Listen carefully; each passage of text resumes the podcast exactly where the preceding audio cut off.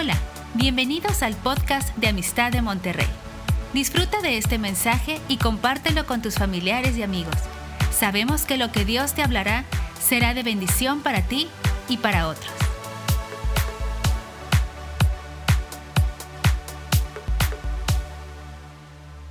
Buenas tardes a todos. Es un privilegio, como siempre, estar aquí con ustedes. Yo estoy dando una serie ahorita, se llama Confrontando los Tiempos. Y en esta serie estamos examinando unos corrientes que están fluyendo contra el mensaje de la iglesia, que es la palabra de Dios, examinando cada corriente que dice y luego escudriñando a las escrituras para ver lo que dice la Biblia sobre estos asuntos.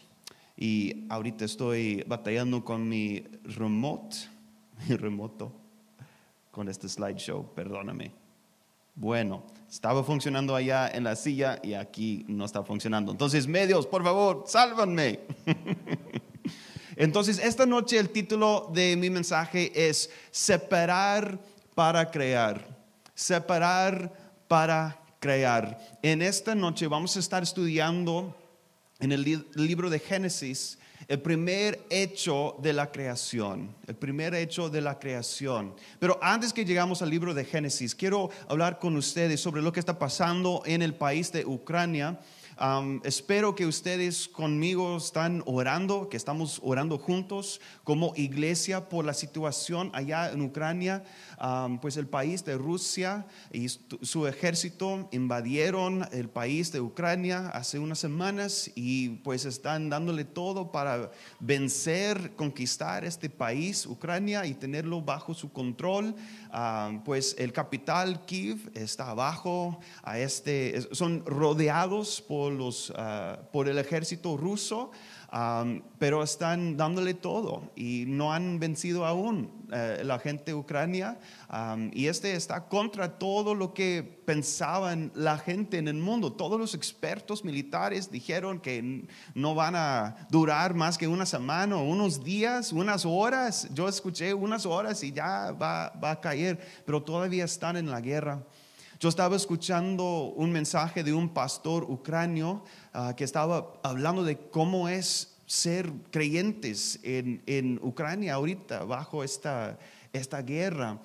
Él habló de servicios eh, subterráneos donde ellos fueron a los subways ah, para que puedan orar abajo de, la superficie ah, de la tierra por las bombas que están cayendo y mientras que están cayendo las bombas, ellos están intercediendo, orando, cuidando a la gente. La iglesia está ah, cargando es, este peso que es la gente en su tristeza, eh, están, están afanados, eh, hay un terror total. también la gente están viendo sus, sus hijos yendo a la guerra y no regresando. Y este está pasando los dos lados. Ah, las madres rusas, tanto las madres ucranias, están ah, llorando por sus hijos. Ah, los papás están llorando por sus hijos. Hay una separación de familias, mientras que millones de ucranios están escapando a Polandia y otros países alrededor. Muchos papás están besando a sus hijos para despedirse y regresar a las líneas fronterizas para defender a su país. Entonces yo espero que estén orando por esta situación, que Dios les lleva paz, pero también que Él fortalece la iglesia ucrania, que Él les fortalece en este momento. El mundo no ha visto un conflicto así tan brutal, tan pues con, con tantas fuerzas tan obvio de, este conflicto, pues desde pues los años del, mundo, de la guerra mundial segunda, pues hemos tenido conflictos que, son como la, la, guerra fría, que son conflictos pero no tanto, no es como dos naciones luchando así con dos ejércitos, Um, y desde los, los años, y yo recuerdo un poquito de eso, yo era muy chiquito al final de la Guerra Fría, pero yo recuerdo el terror que todo el mundo tenía um, bajo la, la amenaza de, de, una explosión nuclear. Um, pues eh, hubo un terror real con la gente, pensando que en cualquier momento alguien puede mandar una bomba nuclear y empezar la uh, Guerra Mundial 3, ¿verdad? Pero por muchos años hemos vivido en paz relativamente. Y ahora todo el mundo con Ucrania estamos bajo este terror de nuevo. Y muchas personas no saben qué hacer con este terror. Muchas personas no saben qué hacer con esta preocupación adentro, este estrés, aunque no viven en Ucrania, aunque no viven allá en Europa. Y muchos quieren decir cosas como uh, la canción de John Lennon, y Yoko Ono, no sé si pueden adivinar la canción que voy a mencionar, es mi canción más que me choque. Eh, ¿Puedo decir eso? Yo, yo, perdóname, pero yo odio esta canción. yo odio esta canción, pero, pero es una canción muy, muy famosa por todo el mundo. Ah, ha sido cantado en muchos ah, Juegos Olímpicos en muchos años y dice, se llama Imagine por John Lennon y Yoko Ono. Dice, imagina que no hay paraíso. Es fácil, fácil si lo intentas. No hay infierno debajo nuestro, ah, arriba nuestro, solo cielo. Este no es mi traducción, perdóname si es mal, pero imagina a toda la gente viviendo el presente, ah, living for today, right? Imagina que no hay países, no es fácil hacerlo, no es difícil hacerlo. Nada por lo cual matar o morir y tampoco ninguna religión. Imagina a toda la gente viviendo la vida en paz. You may say that I'm a dreamer, but I'm not the only one. Y esta es la frase más que me asusta, que Él no es el único. Porque para mí este no es un cielo imaginando un mundo sin religión, sin países, sin estas cosas. Este no es un cielo para mí, este es horrible para mí. No hay nada por, por morir, pues entonces no hay nada por vivir entonces. Si no tengo algo por morir, no tengo nada para vivir o por vivir. Entonces para mí no me gusta esta canción para nada, pero muchas personas por el terror por estos sentimientos tan negativos, tan deprimidos, ellos buscan algo así, buscan un consuelo, un socorro en, en, los frases, en los versículos de esta canción y piensan, ah, sí, es correcto. Si no tuvimos la religión, no hubiera conflicto religioso. Si no tuvimos países, pues entonces no tuvimos, eh, no tuviéramos conflictos entre de países. El problema son los límites. El problema son las fronteras. El problema son las doctrinas y dogmas. Es, ellos son el problema. Porque no podemos ser el problema nosotros. No puede ser el humano que es el problema. No, son los límites. Si tú quitas los límites, pues vamos a tener paz en todo el mundo. Pues me imagino que Putin está cantando esta canción también. Oye, mira, Pablo, imagínate que no hay frontera Ucrania. Podemos cruzar aquí y pues todo es para nosotros, ¿verdad? Entonces, esta canción es, es un absurdo, porque no tiene razón, porque todos entendemos que hay que tener límites, hay que tener fronteras, hay que tener definición en el mundo para tener orden, para tener paz. Pues la diapositiva siguiente, el mundo está lleno de gente lastimada. Gente lastimada. Hay gente que son lastimadas por, por un matrimonio que no funcionó, que era disfuncional. Por eso dicen, mejor no tener el matrimonio. Mejor no casarme que tener estos problemas, ¿verdad? Es el matrimonio que es el problema, no las personas. He escuchado esta frase muchísimas veces. Es el mismo lógico que la canción Imagine. Es el mismo lógico. Hay muchas personas que piensan que es mejor no tener nacionalismo o patriotismo, mejor no ser patriota. Y no, no importa lo, lo, que pasa con tu país, es mejor que no te importa, ni modo. ¿Qué es un país? ¿Qué es mi nación? ¿Qué es mi patriota? O como se dice, mi patria. ¿Qué es eso a mí? Solo quiero mi familia, solo quiero mis cosas. No hay nada por morir. No hay nada por sufrir. Y hay mucha gente que dice pues si soltamos estos valores, si soltamos estas cosas por morir, pues vamos a tener la paz. Para muchos, por su dolor, la respuesta es deshacer los límites en la vida deshacer los límites de un matrimonio. Entonces, si hay problemas entre de un matrimonio, pues mejor que abrimos el matrimonio para que puedo tener mis, mis mujeres a mi lado y ella tener sus hombres a su lado y podemos compartir. Mejor un matrimonio abierto que un matrimonio cerrado, porque hay límites y límites son malos. Hmm. Se llama esta forma de pensar nihilismo. El nihilismo la erradicación de límites, la erradicación de, las fronteras y definiciones. Para evitar el dolor, muchos eligen vivir un nihilismo moral. Para evitar el dolor del fracaso o el pecado, muchos eligen vivir en nihilismo moral que dice que no importa cuál religión tienes, no importa tus valores, porque al final nada tiene sentido.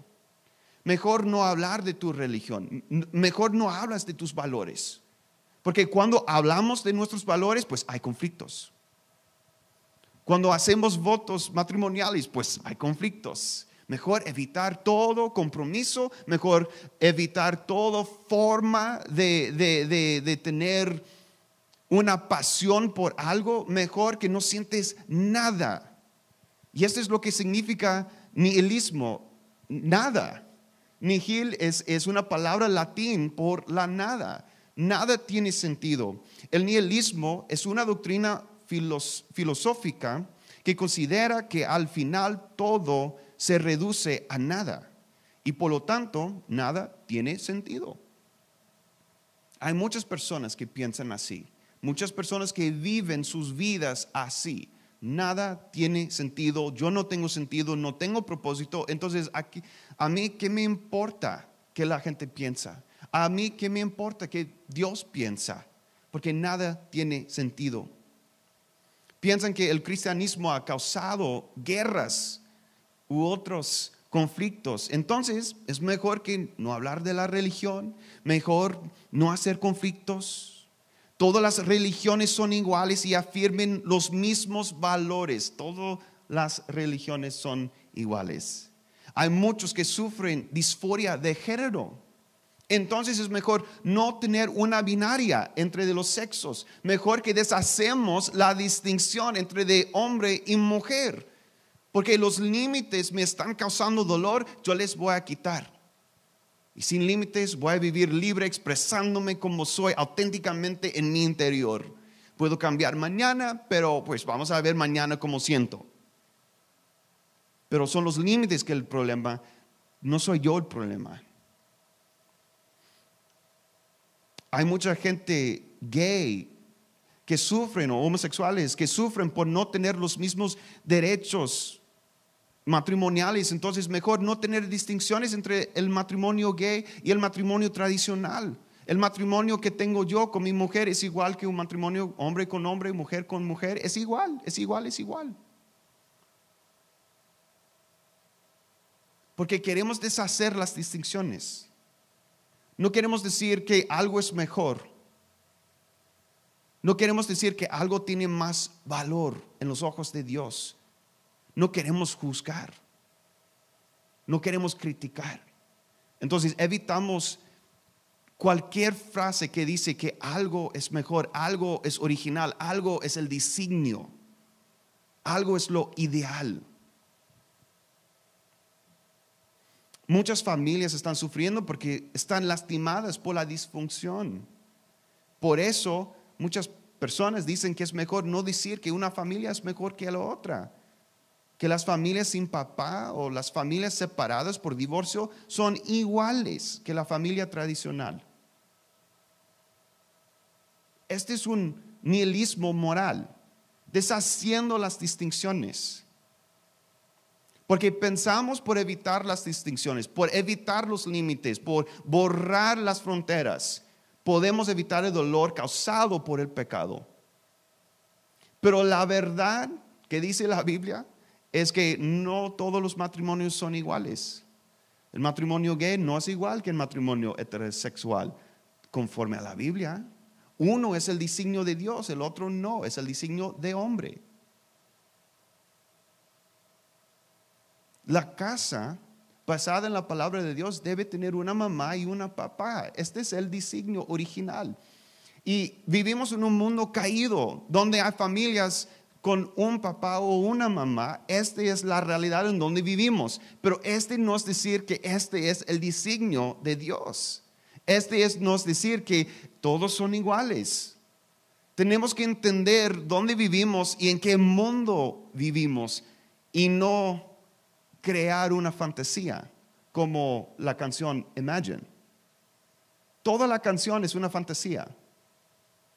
Imagínate eso, imagínate eso, imagínate eso. Pues puedo imaginarme hasta que me muero, pero este no va a cambiar cómo son las cosas. Vivimos en un mundo caído donde no todas las cosas son iguales ni del mismo valor. No todas las religiones son del mismo valor, ni enseñan las mismas cosas, ni tienen las mismas doctrinas. Alá no es Jehová, que no es Buda, que no es Confucius, no son iguales. No podemos mezclar las cosas y entrar un relativismo en este mundo. Pero este es un corriente muy fuerte en el mundo que te quiere callar. Este corriente usa el miedo de los hombres para callar a la iglesia, para que no digamos nada de las distinciones, límites fronteras y distinciones que Dios ha puesto en, la tierra. La iglesia es llamada a ser una voz profética, hablando la verdad, recordando, acordando a la gente de las fronteras que Dios ha puesto, los límites que Dios ha puesto. Ahí están por una razón, los mandamientos de Dios ahí están por una razón. Son para nuestro bien y no para nuestro mal. Pensamiento clave. La anihilación que tiene la palabra nihil es, es hacerle nada de los morales, valores y verdades de la Biblia nos vuelva al caos que estaba antes de la creación. El deshacer de los límites y definiciones que vemos en la palabra de Dios es volvernos a las aguas de caos que vemos en Génesis 1.1. Es una decreación. Es el opuesto de crear. Es de crear. Vamos a Génesis 1, por favor. Les invito a ir conmigo. Génesis capítulo 1. Vamos a leer un pasaje juntos. 1 a versículo 13.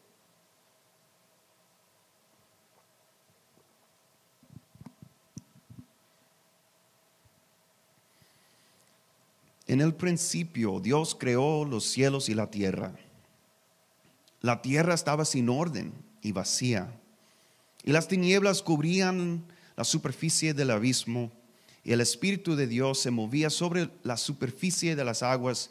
Entonces dijo Dios, sea la luz, y hubo luz.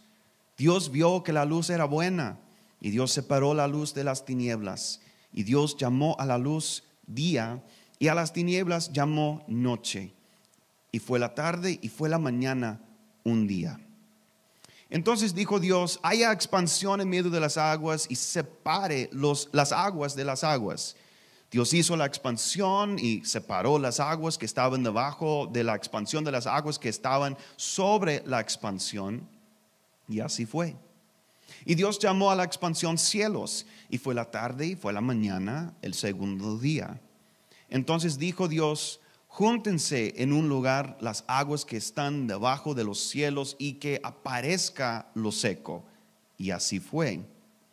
Dios llamó a lo seco tierra y al conjunto de las aguas llamó mares. Y Dios vio que era bueno. Entonces dijo Dios, produzco, produzca la tierra vegetación, hierbas que den semilla y árboles frutales que den su fruto con su semilla sobre la tierra según su especie. Y así fue. Y produjo la tierra vegetación, hierbas que dan semilla según su especie y árboles que dan su fruto con semilla según su especie. Y Dios vio que era bueno. Y fue la tarde y fue la mañana, el tercer día. La separación procede la creación. El primer hecho de la creación en Génesis fue un hecho de separación.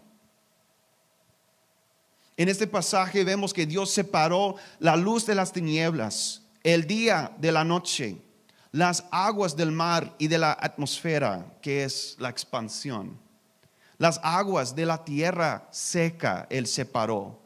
También Él separó los árboles, diciendo que den fruto conforme a su especie. Él estaba haciendo distinciones entre las plantas y su fruta y su semilla Luego en, versículo 27 vemos que Dios creó el hombre y la mujer en su imagen. El hombre y la mujer creó Dios. Se repite otra vez, repite los sexos, repite los géneros binarios, porque Dios separó de Adán, Él tomó una costilla de Adán para hacer una mujer, Él separó del hombre la mujer, separación Curiosamente, antes que tuvimos bebés, el hombre no tuvo una mujer. Pero cuando Dios separó la mujer del hombre, ahora podemos tener procreación. Tuvimos que experimentar una forma de separación para que pudiéramos procrear como una especie. La separación procede la creación. La vida no puede existir en un estado de caos. Este, este estado que dice que, es, eh, que era sin orden y vacía es una frase en hebreo que me gusta mucho porque suena muy chistoso. Tohu vabohu. Tohu vabohu es sin orden y con caos. Y en otras partes de la Biblia, donde encontramos esta frase bíblica o hebreica, se traduce desolación se traduce desierto desolado o tierra desolada, es decir, una tierra que no tiene función porque no produce, es estéril, no, es, no, no sirve para nada, no puedes hacer nada con esa tierra, no tiene propósito. Este es el nihilismo. No hay Dios, no hay límites, no hay nada. No produce fruto porque no tiene sentido, no tiene propósito, no tiene definición. Vemos aquí que el primer hecho de creación era establecer la autoridad de Dios. Cuando Dios separó la luz de las tinieblas, cuando Él separó las aguas de las aguas, Él estaba estableciendo su autoridad en la tierra. Vemos en, la poema de, Job que él dice, porque estaba hablando con Job al final de esta epopeya, y él dice, ¿dónde estabas tú? Cuando yo puse límites al mar, diciendo al mar, hasta acá y no más. ¿Qué estaba diciendo a Job? Fue una pregunta retórica. Literal estaba diciendo, ¿quién eres tú para decirme qué puedo hacer? Yo soy la autoridad en esta tierra. Yo soy la persona que pone los límites hasta acá y no más. Yo soy la persona que da definición a las plantas, a los humanos. Y por dar definición a ti, yo estoy dando propósito a ti. Y cuando ignoras los límites que he puesto en ti, estás negando tu propósito para existir. En anihilar los límites en tu vida, estás anihilando tu razón para vivir. Tú piensas que estás borrando los límites para borrar el dolor que tú tienes, pero en eso estás borrando tu propósito para vivir. Porque no es el matrimonio que es el problema, son las personas adentro del matrimonio que es el problema. No es el género que es el problema de la persona que sufre, y es un sufrimiento de disforia de género. Pero no es el género que es el problema, es un sufrimiento en la persona que necesita una curación. La respuesta para la persona sufriendo en un matrimonio no es erradicar el matrimonio, es erradicar el egoísmo en las personas en el matrimonio, a poner orden en la creación y separar y poner límites a los elementos de caos. Dios estableció la autoridad de su palabra. Hebreos capítulo 1, versículo 3 dice que Dios sostiene todo por el poder de su palabra. Por eso Dios no puede mentir. En el momento que Dios miente, se deshace todos los elementos de esta creación. Porque Él sostiene todo por el poder de su palabra. Una persona de su palabra es una persona que puedes confiar. Porque ellos no niegue su palabra.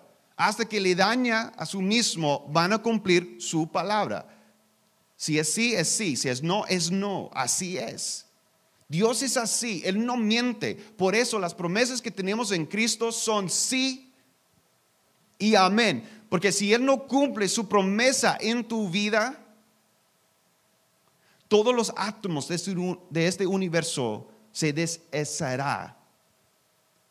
Did I say that right, baby? Gracias. Desharían. Estoy aprendiendo español aquí, perdóneme. La autoridad de Dios no puede ser separada de su palabra. Su palabra es su autoridad y con su palabra Él separó la luz de las tinieblas. Con su palabra Él separó las aguas de las aguas. Con solo su palabra Él hizo la separación.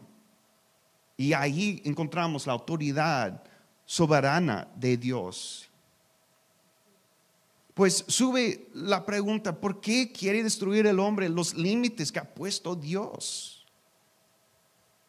Si sabemos que Dios es soberano, si Él es todopoderoso, si Él es trascendente, no podemos alcanzarle para pues destruirle o hacerle daño. ¿Por qué este intento de deshacer los límites que ha puesto? Pues es porque estamos buscando unificación. Hay un anhelo en cada persona de ser unidos uno con el otro para conocer el tejido común que nos une. Por eso hay personas que, sienten que son mujeres aunque son hombres. Porque hay algo en, en la mujer que me llama para unirme con ella. Hay algo en el hombre que la mujer quiere unirse con él. Somos hechos para ser unidos, para conocer en las formas más profundas el otro y ser unidos. Pero en la caída del hombre sufrimos una ruptura de relaciones profundamente. El distanciamiento es la herida interior de cada ser humano. Cada uno de nosotros sentimos una soledad profunda en nuestros, nuestros corazones. Cada uno de nosotros en este cuarto y todos viéndome por YouTube y Facebook, hemos vivido el rechazo, el abandono. Esta es la experiencia más común entre los hombres, porque todos los hombres, todos nosotros, no importa tantas veces que nos dicen que nos aman, que nos aceptan, nos afirman, se queda la duda. ¿Realmente me aman? si me conocieron por quién soy yo y qué pienso y qué quiero, ¿realmente me aman?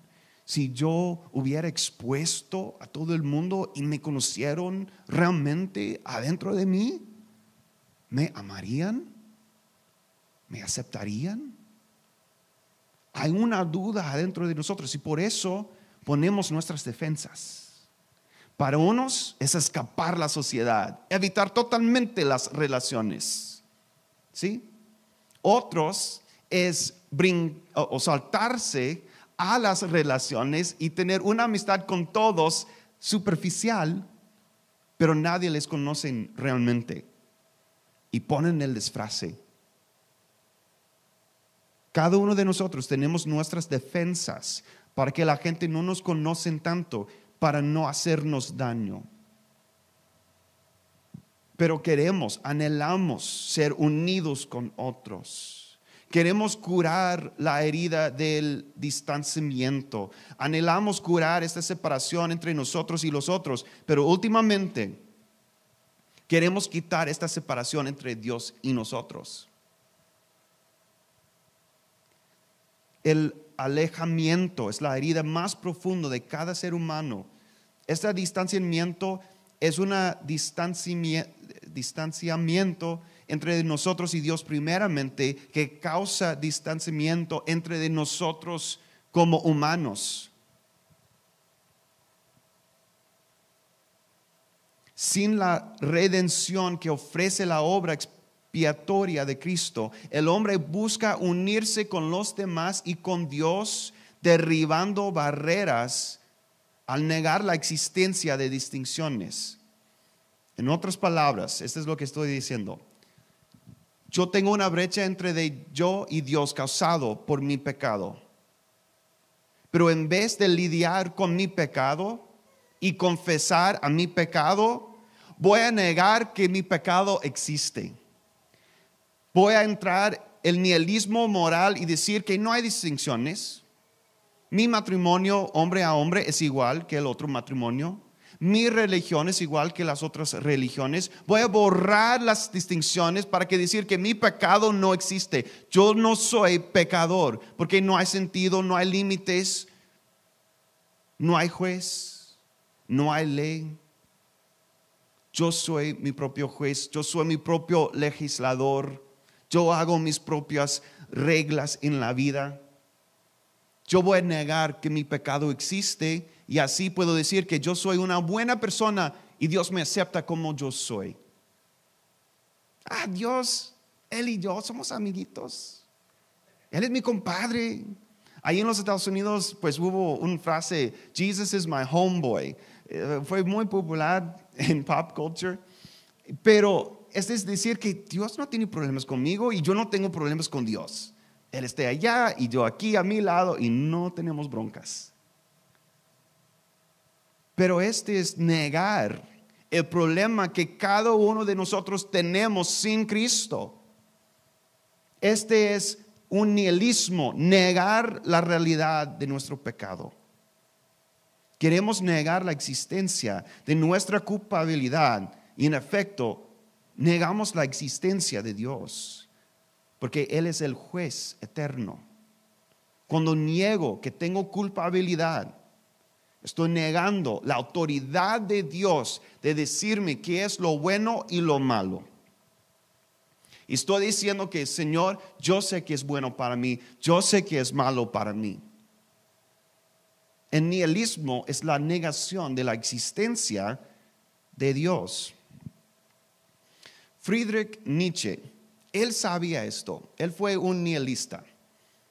Y él escribió un libro, se llama La Gaia Ciencia o La Ciencia ah, con Gozo, en este año, a 1882.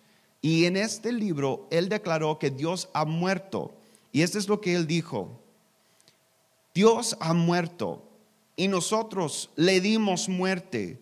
¿Cómo consolamos nosotros, asesinos entre los asesinos? lo más sagrado, lo más poderoso que había hasta ahora en el mundo, ha teñido con su sangre nuestro cuchillo. ¿Quién borrará esa mancha de sangre? ¿Qué agua sirvará para purificarnos? La, enormidad de este acto no es, demasiado grande para nosotros. Nietzsche declaró que Dios ha muerto porque le hemos asesinado. Y él declaró eso no tan gozoso, no tan feliz, porque él sabía lo que iba a seguir eso. En el acta de matar a Dios, es decir, a decir que Dios no existe el pecado, tú no eres el juez, no me puedes juzgar. En este acto vamos a entrar nihilismo, donde no podemos condenar a nadie, no podemos condenar a Hitler, Adolf Hitler, Adolfo, por, lo que él hizo. A los judíos no podemos juzgarle porque pues está haciendo lo lógico para él. Está haciendo lo que le conviene a él. Es cada uno de nosotros separados, haciendo lo que nos conviene. No importa las consecuencias, no importa el daño que hacemos. Cuando estoy enfrentado con mi pecado, mi culpabilidad, yo tengo unas elecciones, yo tengo, yo tengo que hacer una elección. Yo puedo negar que existe mi pecado, yo puedo declarar que en efecto Dios es muerto y no me afecta nada mi pecado, o puedo hacer lo que dice la Biblia. Puedo ir a mi Mesías, a mi Cristo. En el libro de 2 de Corintios 5, 18 a 21 esta es la respuesta que nos da la Biblia al problema del pecado en nuestras vidas. A este problema de los límites de nuestra vida. No es negar la autoridad de Dios, no es negar la existencia de mi culpabilidad. Este dice la respuesta. Y todo esto procede de Dios, quien nos reconcilió con Él mismo por medio de Cristo y nos dio el ministerio de la reconciliación. Es decir, que Dios estaba en Cristo reconciliando al mundo con él mismo, no tomando en cuenta a los hombres sus transgresiones y nos ha encomendando incomodado a nosotros la palabra de la reconciliación, por tanto somos embajadores de Cristo, como si Dios rogara por medio de nosotros en nombre de Cristo, les rogamos reconcíliense con Dios al que no conoció pecado, lo hizo pecado por nosotros, para que fuéramos, fuéramos hechos justicia de Dios en él. Dios no negó la existencia de nuestra culpabilidad. En lugar de negarla, Él lidió con ella por hacerse pecado por nosotros. Él lidió con nuestro distanciamiento. Ay, Señor, perdóname por eso distanciamiento por hacernos justicia de Dios. En la cruz Dios estableció su autoridad sobre el pecado. En vez de establecer su autoridad sobre las aguas de caos, como en Génesis 1, Dios estableció su autoridad sobre el pecado y sus efectos en nuestras vidas como en Génesis capítulo 1, cuando Dios estableció su autoridad en la cruz sobre el pecado, separando las aguas, separando la tierra, separando las especies de las plantas. Dios hizo otro acto de creación en la cruz. Segundo de Corintios 5, 17 dice, de modo que si alguno está en Cristo, nueva criatura es las cosas viejas pasaron, ahora han sido hechas nuevas. Dios se hizo pecado para ti, para separarte de tu pecado y unirte con Él. Y en la separación, en el juicio contra el pecado en ti, por a través de Jesucristo, Él es el juez eterno. Él es la autoridad. Él puede ser justo y misericordioso a la misma vez.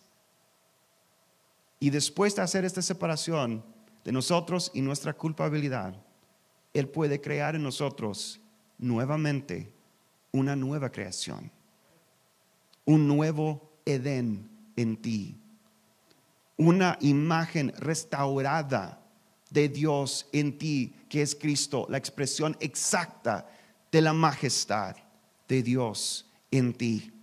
Si tú quieres una nueva creación, si necesitas un nuevo capítulo en la vida, si tú estás sufriendo los dolores de tu culpabilidad y tu pecado, la respuesta no es borrar los límites y negar tu culpabilidad, no es negar la existencia de tu pecado. La respuesta es Cristo. La respuesta es la obra expiatoria que Él hizo para ti en la cruz. Él se hizo pecado por ti para que puedas ser una nueva criatura en Cristo Jesús.